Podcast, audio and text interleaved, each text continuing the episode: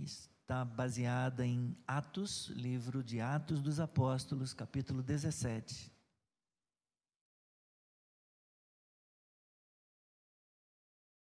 Podemos Podemos ler a partir do versículo 22.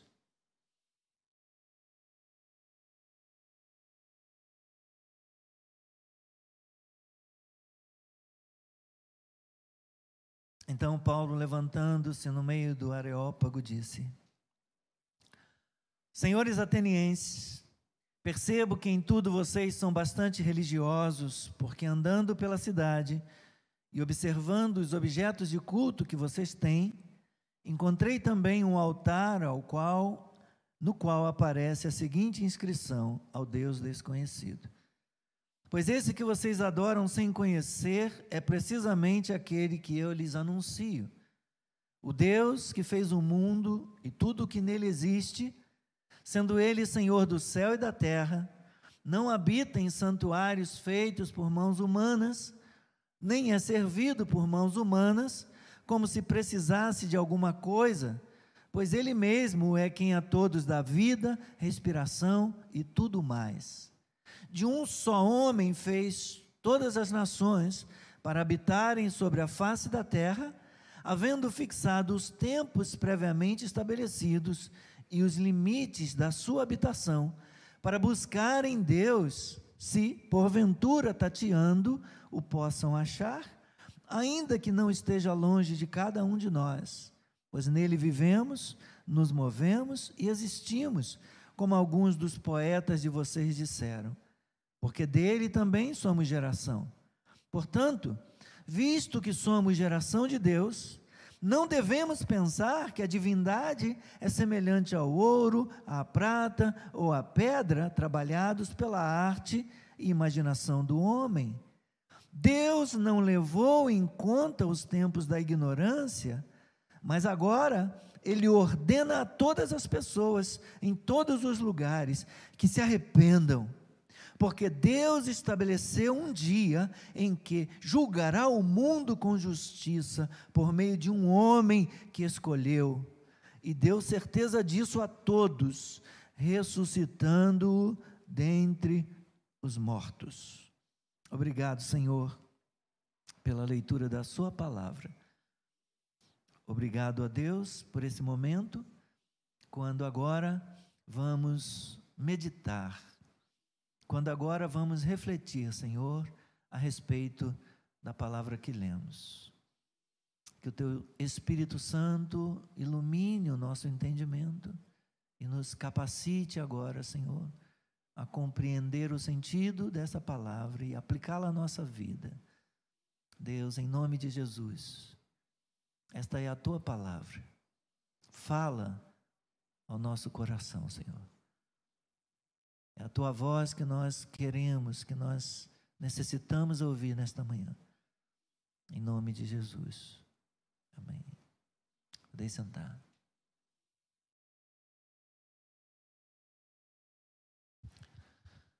Vivemos numa sociedade que valoriza as artes e as ciências como, como armas poderosas na luta pela existência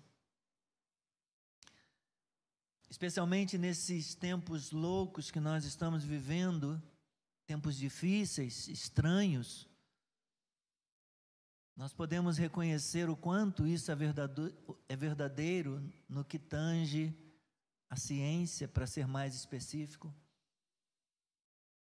Hoje, para bilhões de pessoas ao redor do mundo, e milhões, somente no Brasil, mais de 200 milhões de pessoas, a esperança na luta pela existência está na ciência, está na vacina. A cultura também tem servido para para tornar a vida humana mais prazerosa e divertida em qualquer tempo. Porém, meus irmãos, nada disso, nada disso nem as artes, nem as ciências, nem a cultura, nem a política, nada disso é capaz de trazer aos seres humanos a felicidade duradoura, um bem que seja eterno. Essa felicidade e esse esse bem eterno, os seres humanos consistentemente e em todo canto, em toda parte, procuram na religião. Como diz teólogo Herman Bavinck, esse desejo por felicidade duradoura, por um bem que seja eterno, ele surge nas pessoas a partir dos níveis de necessidades muito mais profundos do que aqueles que podem ser satisfeitos pelo mundo ao seu redor. Encontramos prazer no alimento, mas não é um prazer eterno. O alimento não pode proporcionar um bem eterno, uma felicidade duradoura. O prazer no alimento, o prazer no lazer, ele dura um pouquinho, até terminar o tempo. Daqui a pouco a gente quer de novo. Não dura para sempre, não dura eternamente. O coração humano é criado para Deus e só encontra descanso, só encontra satisfação quando descansa no próprio Deus. Foi essa a conclusão a que chegou Agostinho, um teólogo do passado, bispo de Hipona,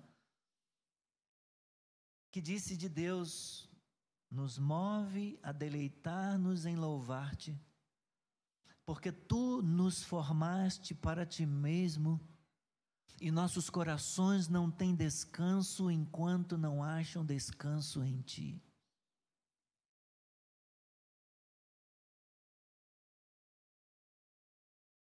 Considerando que todo ser humano, de, de forma mais ou menos consciente, trabalha, se esforça para alcançar uma felicidade duradoura, para encontrar um bem imutável, um bem que seja eterno, então podemos dizer que, como Agostinho, todo homem, toda mulher, todo ser humano também busca a Deus, que é o bem maior, o bem mais elevado a nossa salvação eterna.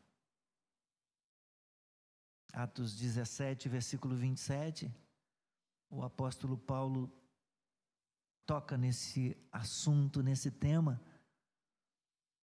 quando falando a respeito do Deus que criou tudo que existe, que criou as nações,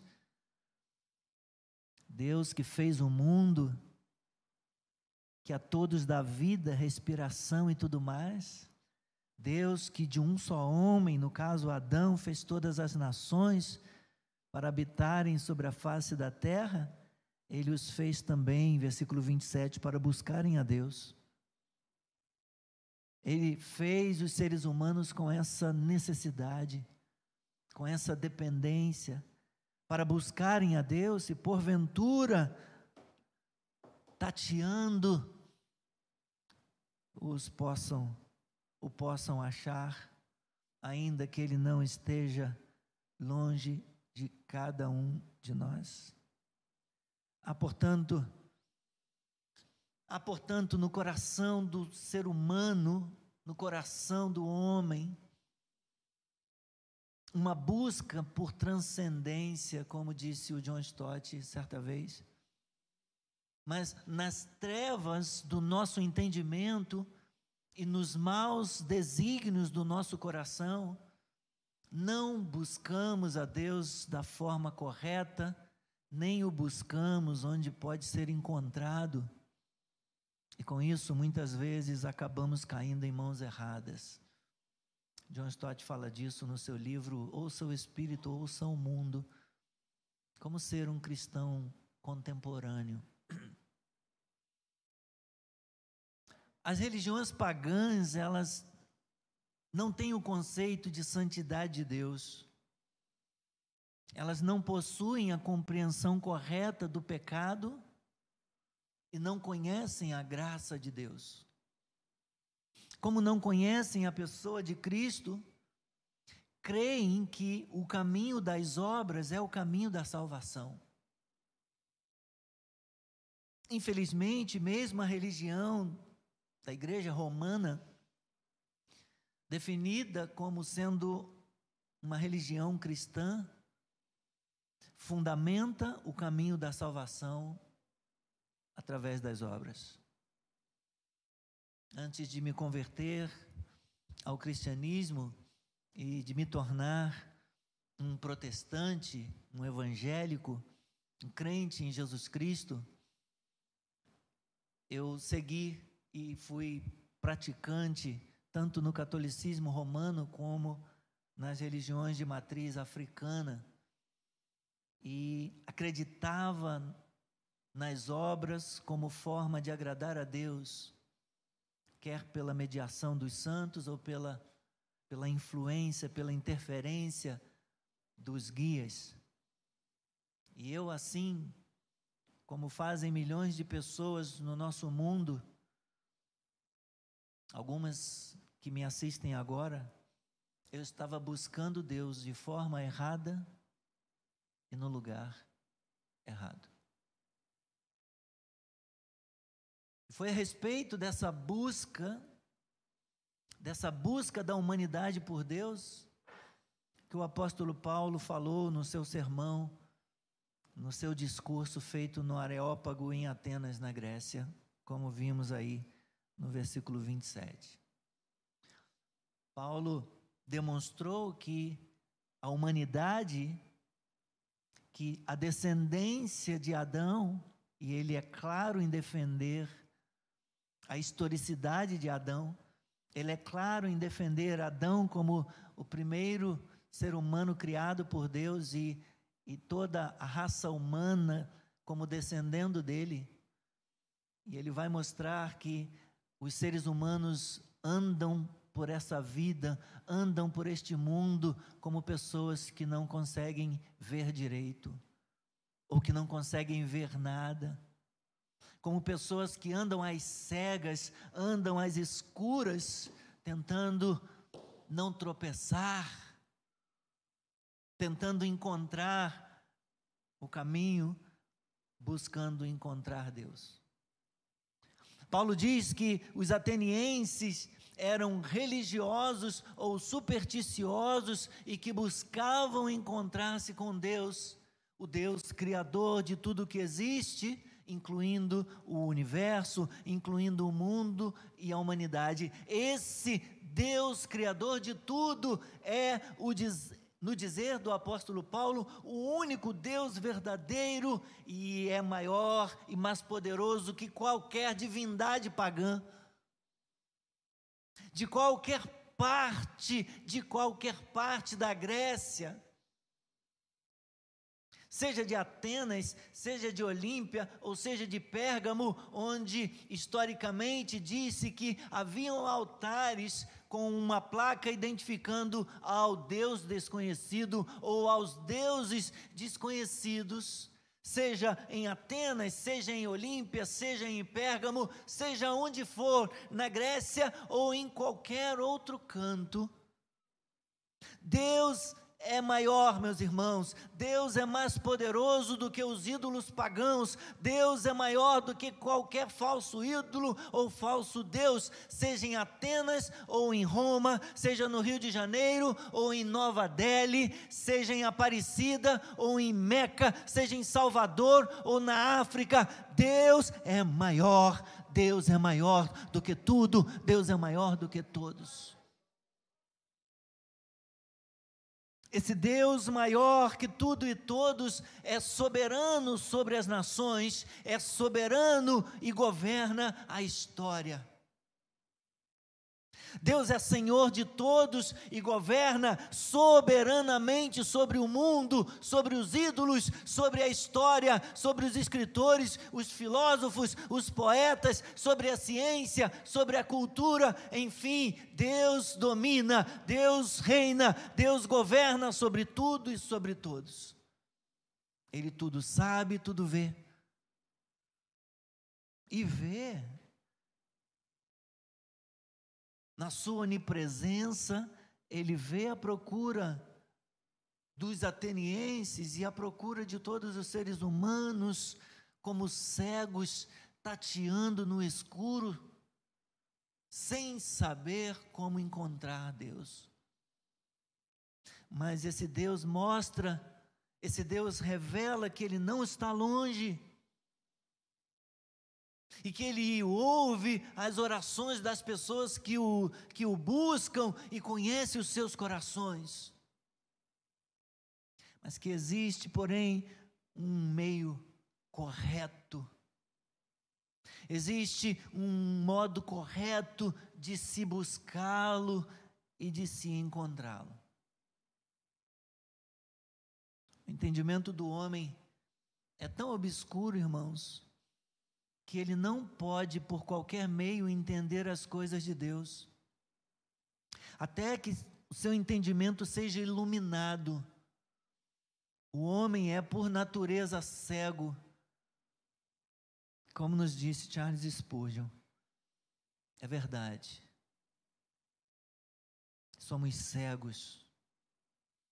Todos nós andávamos buscando encontrar descanso em Deus.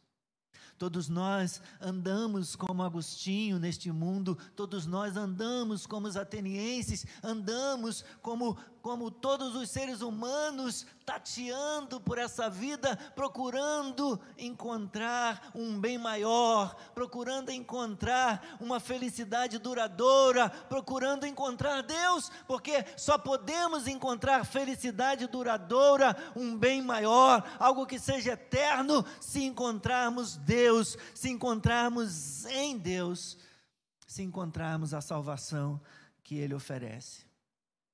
O ponto, o ponto do apóstolo Paulo no seu discurso é o seguinte: existe um Deus para se achar.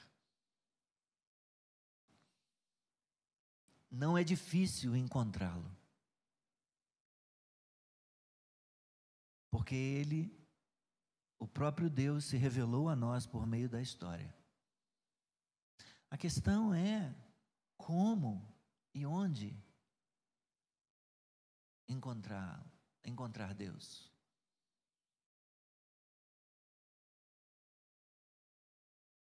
Então, no versículo 28,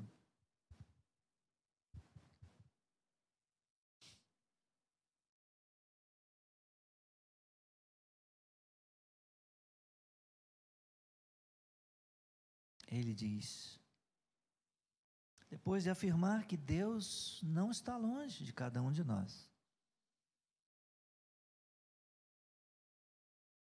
que ele pode ser encontrado. Ele diz no versículo 28: Pois nele vivemos, nos movemos e existimos, como alguns dos poetas de vocês disseram, porque dele também somos geração.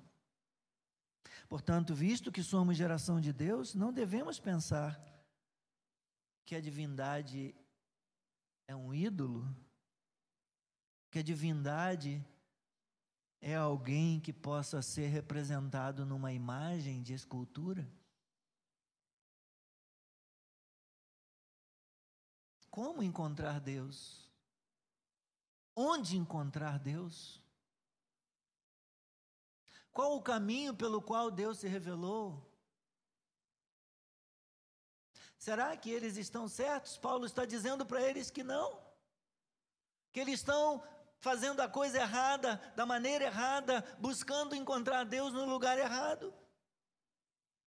E para responder então a essa pergunta, qual o caminho pelo qual Deus se revelou, como encontrar Deus, onde encontrá-lo, com o propósito de capturar a atenção dos atenienses. Paulo começa citando os filósofos, os poetas, que eram os escritores conhecidos deles. E ele cita lá uma parte de um poema de Epimênides de Creta. Nele vivemos, nos movemos, existimos.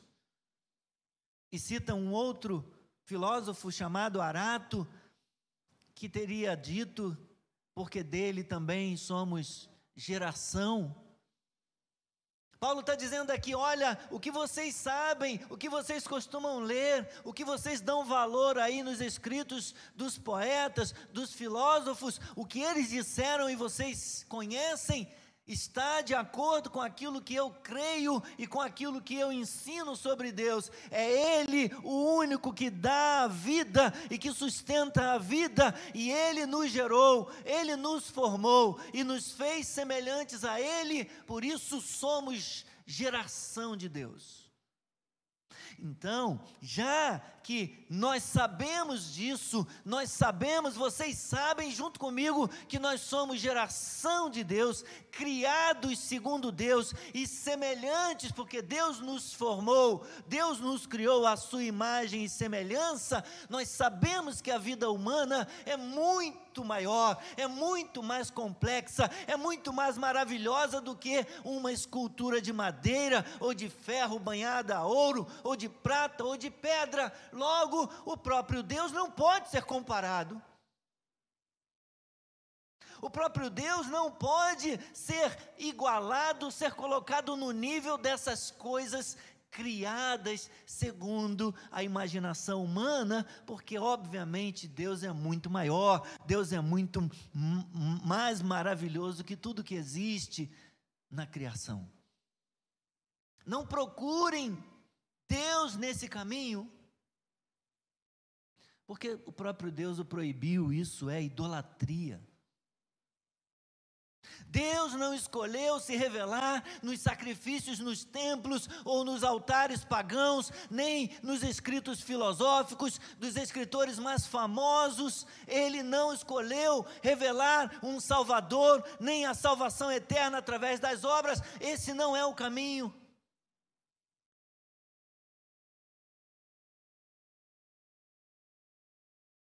Irmãos, o princípio fundamental do paganismo é, por um lado, a negação do único Deus verdadeiro e o desprezo pelos dons da sua graça, e por outro lado, é a ideia de um esforço por parte dos seres humanos para obter a salvação por meio da sua própria sabedoria e força.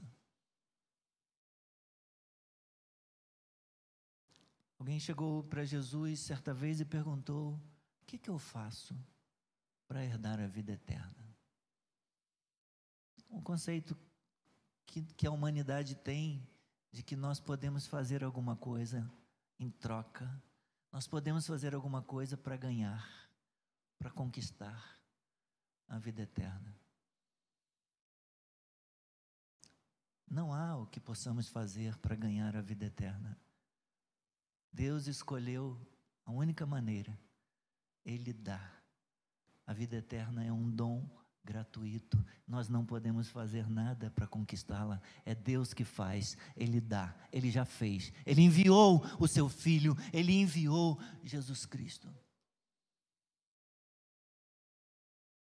Mas temos esse conceito de fazermos algum esforço de termos algum mérito nosso para ganharmos, para recebermos, em troca, a nossa salvação. Gênesis capítulo 11, versículo 4, um, um texto conhecido, diz assim: Venham, vamos fazer uma cidade e uma torre cujo tope chegue até os céus e tornemos célebre o nosso nome. Esse é um desejo que subjaz no coração humano na base de todos os nossos projetos, nós queremos construir, nós queremos edificar uma cidade, nós queremos edificar uma torre que chegue no céu e nos leve para Deus. E tornemos o nosso nome célebre. Queremos alcançar o céu, pelo nosso próprio esforço.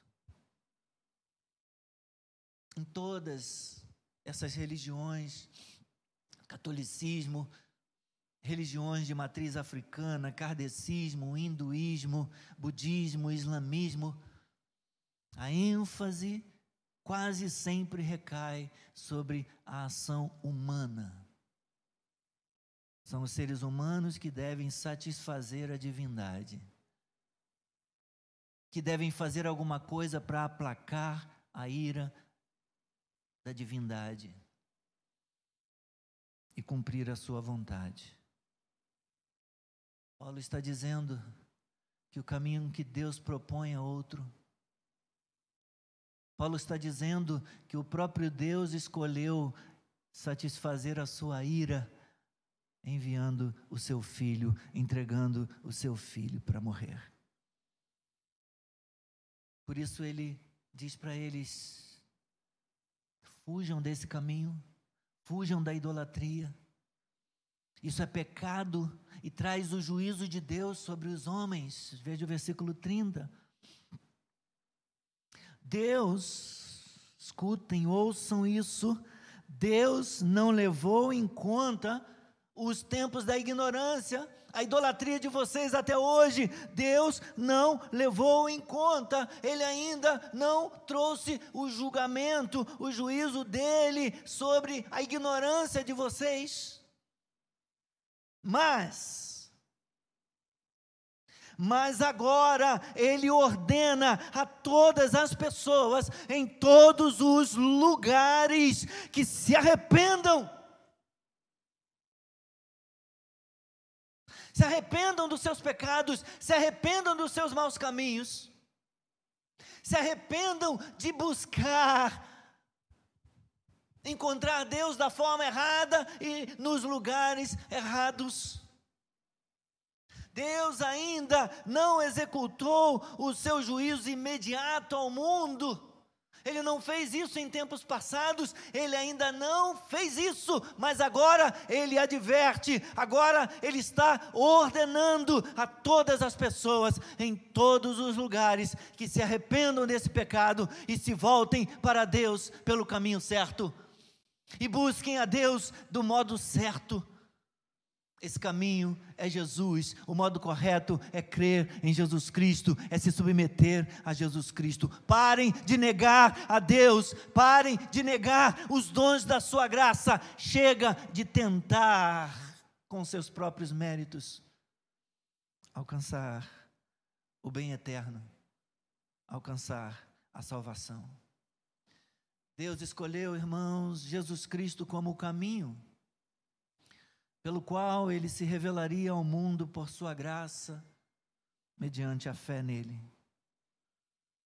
Depois da ressurreição, Jesus Cristo recebeu autoridade para ser doador da salvação e o juiz que traz condenação sobre aqueles que rejeitam a salvação e sobre aqueles que rejeitam o Salvador. Se você tiver paciência e puder ainda me acompanhar em duas leituras, Lucas, capítulo 24.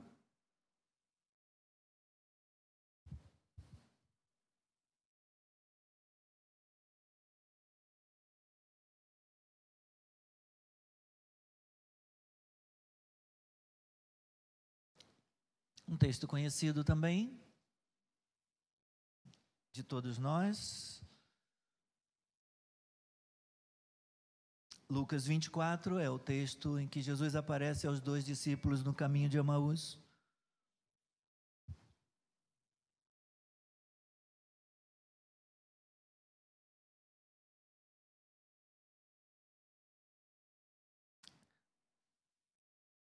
Versículo 47.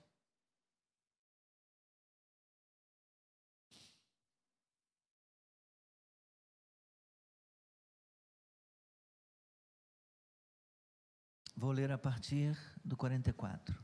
A seguir, Jesus lhes disse: São estas as palavras que eu lhes falei, estando ainda com vocês? Era necessário que se cumprisse tudo o que está escrito a respeito de mim na lei de Moisés, nos profetas e nos salmos, ou seja, em toda a Escritura. Então, lhes abriu o entendimento para compreenderem as Escrituras e disse-lhes: Assim está escrito que o Cristo tinha de sofrer e ressuscitar dentre os mortos no terceiro dia, e que em seu nome se pregasse arrependimento para remissão de pecados a todas as nações, começando em Jerusalém. Glória a Deus, aleluia. Depois de ressuscitar, Jesus encontra os discípulos e diz para eles que a base para a pregação no seu nome, de arrependimento para remissão de pecados, seria a sua obra na cruz, ou seja, sua morte e ressurreição. Mas que perdão de pecados, perdão de pecados e arrependimento seriam resultado de fé no seu nome. Atos capítulo 10.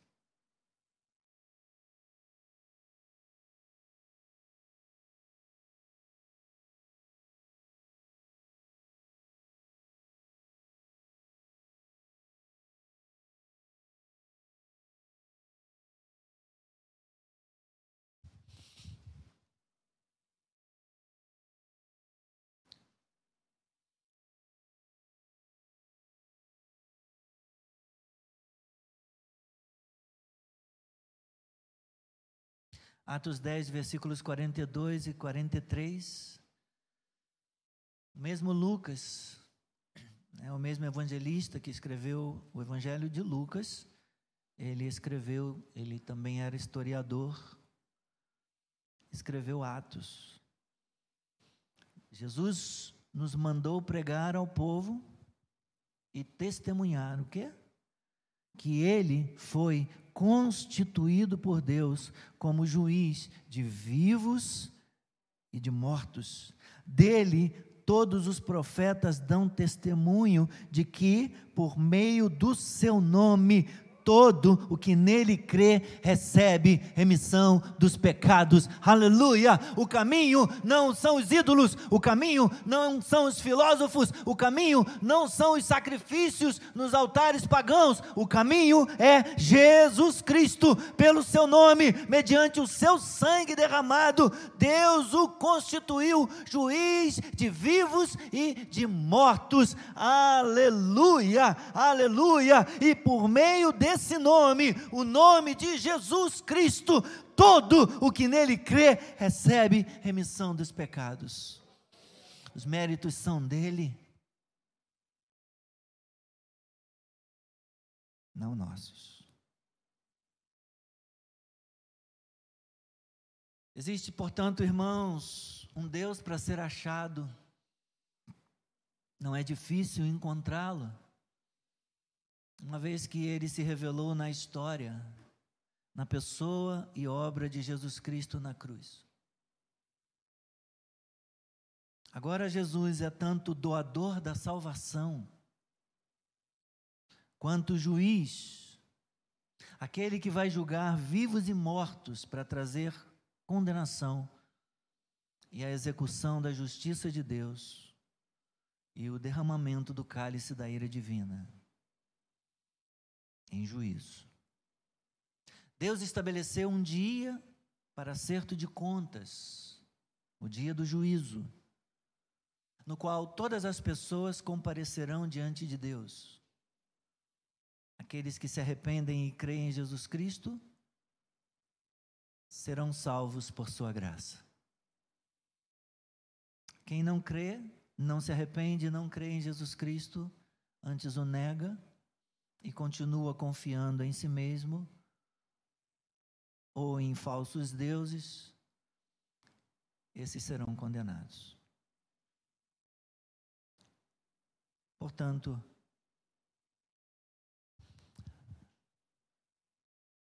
somos gratos a Deus por Sua obra, somos gratos a Deus por Sua graça. As obras são os méritos que nós queremos ter mas que Deus rejeita.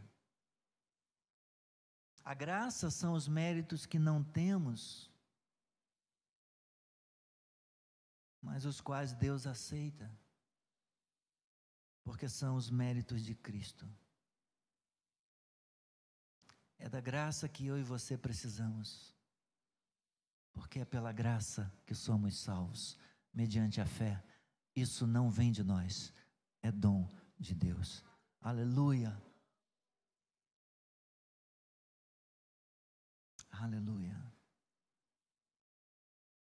Bendito seja o nome do Senhor.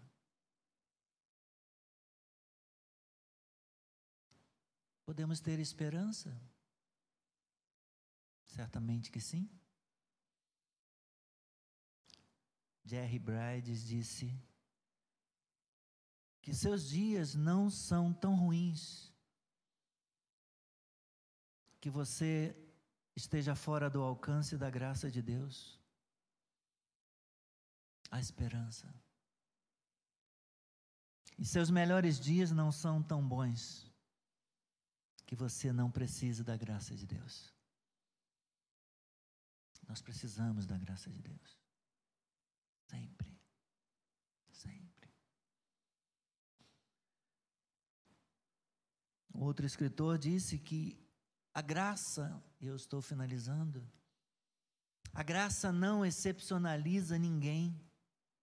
Deus ama. A graça não procura os excepcionais,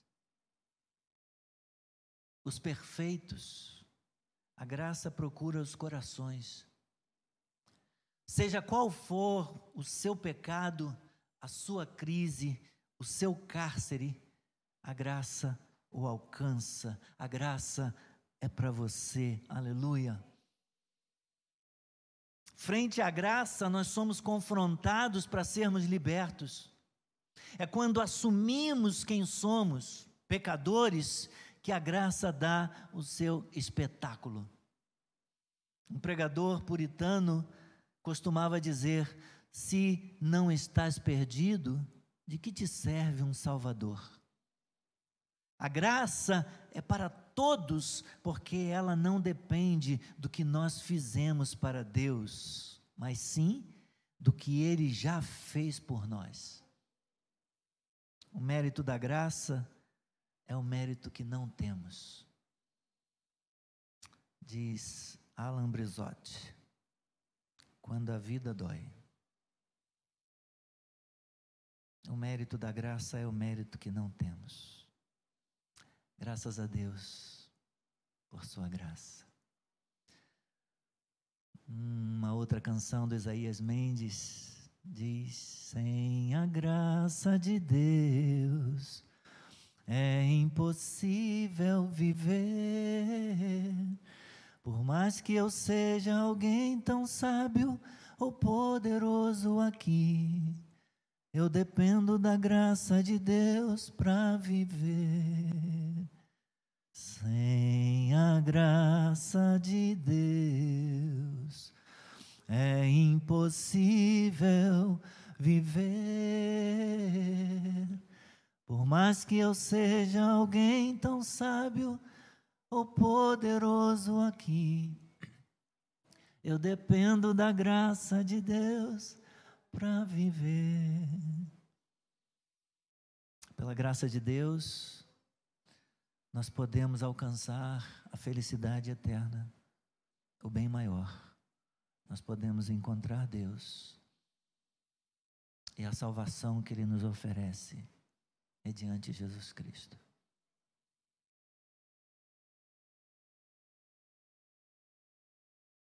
Vamos orar?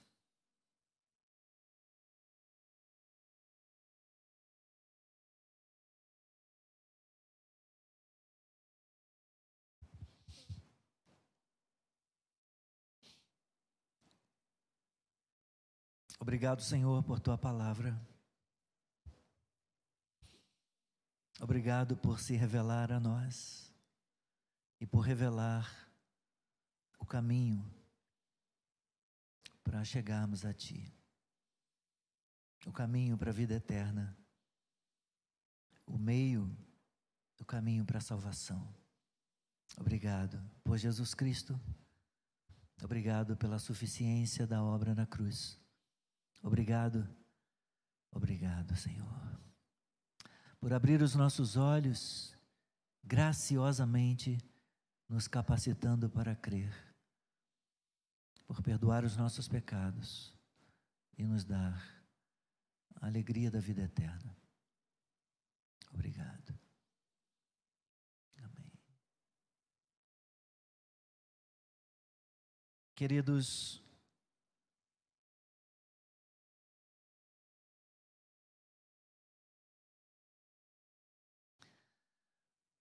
Jesus não é apenas um mestre religioso, Jesus não é um guru, Jesus Cristo é o Senhor. Jesus Cristo é o Salvador do mundo.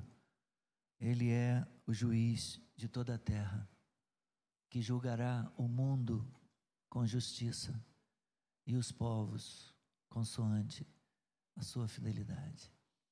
Graças a Deus por manifestar a sua graça e a oportunidade da salvação em Jesus Cristo. Nós estamos encerrando aqui a transmissão da palavra nesse momento, a transmissão do nosso culto.